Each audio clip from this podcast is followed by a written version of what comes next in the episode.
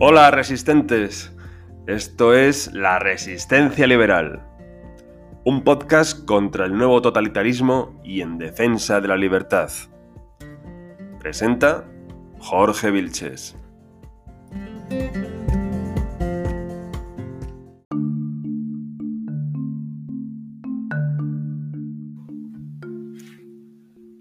Una de las claves del nuevo totalitarismo es cambiar el significado de las palabras, crear una neolengua, como diría George Orwell.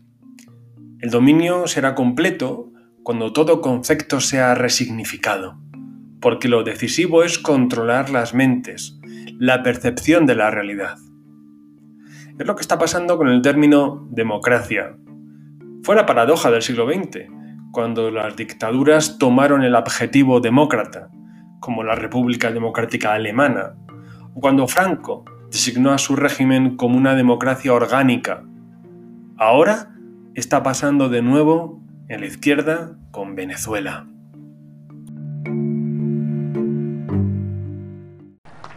Viviendo y venciendo por la patria bolivariana, por la democracia nueva y verdadera, democracia nueva y verdadera, el poder del pueblo, poder popular. El... Bueno, ya hemos oído a Hugo Chávez. Julián Guita, nuevo santo laico de la izquierda, afirmaba que lo de Fidel Castro en Cuba o lo de Nicolás Maduro en Venezuela no eran regímenes dictatoriales en esta línea siguen Juan Carlos Monedero, Pablo Iglesias o Íñigo Rejón, en cuya tesis doctoral, hablando de Bolivia, afirma que el proceso constituyente en dicho país es parte de un proyecto regional bolivariano, cuya locomotora sería Venezuela y su estación de llegada Cuba. La oposición boliviana en 2009 hizo una campaña contra la cubanización del país, es decir, su conversión en un país satélite de Cuba, con una economía socialista y una política tiránica. Los motivos de los opositores allá en Bolivia no eran solo patrióticos o partidistas, ni siquiera de amor a la libertad y a la democracia pluralista, sino la certeza de que la dictadura comunista solo comporta odio, represión y pobreza, como en Venezuela. Aquí no hay medicina, aquí no hay comida, aquí no hay nada. Quiero decirle al presidente Maduro que deje la falsedad, porque si quiere lo llevamos a nuestras casas y le mostramos nuestras neveras.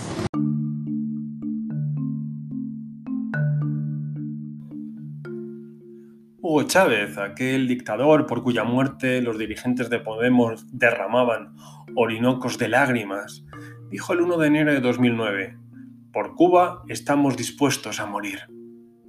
¿Qué proporcionaron los Castro a Chávez para que manifestara tal devoción? Pues un sistema y equipo cualificado para asegurar su dictadura. El personal cubano de inteligencia se colocó en el Palacio Presidencial de Miraflores, en la administración y en las empresas públicas, esas mismas con las que Pablo Iglesias quiere llenar España. También se metieron en el ejército, en las fuerzas de orden público, en la educación y en la información. Cuba ha montado en Venezuela un gran hermano para conocer a cada, a cada ciudadano, a cada individuo, y ha colaborado para hacer imposible allí la libertad y el pluralismo en igualdad de condiciones, que son las bases de una democracia. A cambio, el chavismo mantiene la economía de la isla, el petróleo a precio preferencial y 5.000 millones de, dólares anuales por los trabajadores cubanos en Venezuela. La deriva autoritaria fue paulatina, como ocurre siempre que llega al poder el populismo. Las últimas elecciones libres a la Asamblea Nacional fueron en 2015. Ganó la oposición con el 56% de los votos. Y Maduro dio una vuelta de tuerca al autoritarismo, la asamblea quedó desautorizada, el referendo revocatorio fue bloqueado y las elecciones a gobernadores fueron suspendidas.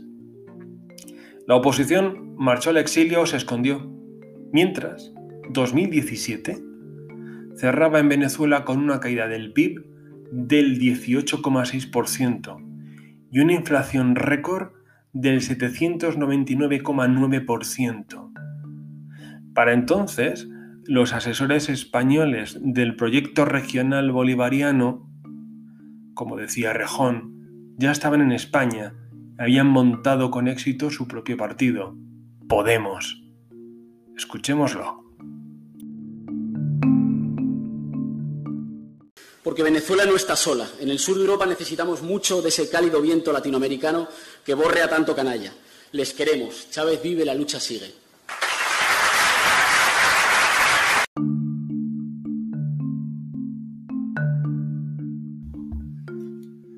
Nuestro país estaba en el momento populista que esperaban. Es claro que los totalitarios crecen en tiempos de crisis con su discurso de odio y soluciones fáciles. Aprovechan la legalidad democrática para influir en la opinión pública hasta tomar el poder. En ese momento, se creen con la legitimidad para cambiar las reglas de juego.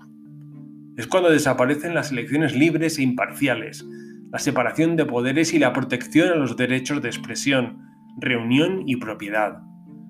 Es un nuevo régimen, guarda la apariencia de una democracia, pero ya no lo es. Se trata de una dictadura para una oligarquía, como la que tiraniza a Venezuela. La hegemonía política consiste en ser quien proporcione a la gente lo que Kant llamaba esquematismo trascendental, es decir, un conjunto sencillo de explicaciones para interpretar el mundo. La izquierda se dedica a esto porque al definir la realidad y la moral adquieren una ventaja sobre sus adversarios. Eso han hecho con los conceptos de democracia y dictadura. Han inoculado a la gente que no es, democracia si hay desigualdad material, que no hay libertad si no está todo reglamentado, que la ley no es nada frente a la voluntad de la mayoría, que el control parlamentario y judicial al gobierno es un obstáculo al cambio, que la oposición es antidemocrática, antipatriótica y enemiga del interés general, que cada parlamento es constituyente si hay voluntad, que el progreso es el logro de los objetivos de su ideología y que la legitimidad está en las intenciones declaradas. Luego intentan que ese régimen no sea visto como una dictadura, sino como una democracia, pero no lo es.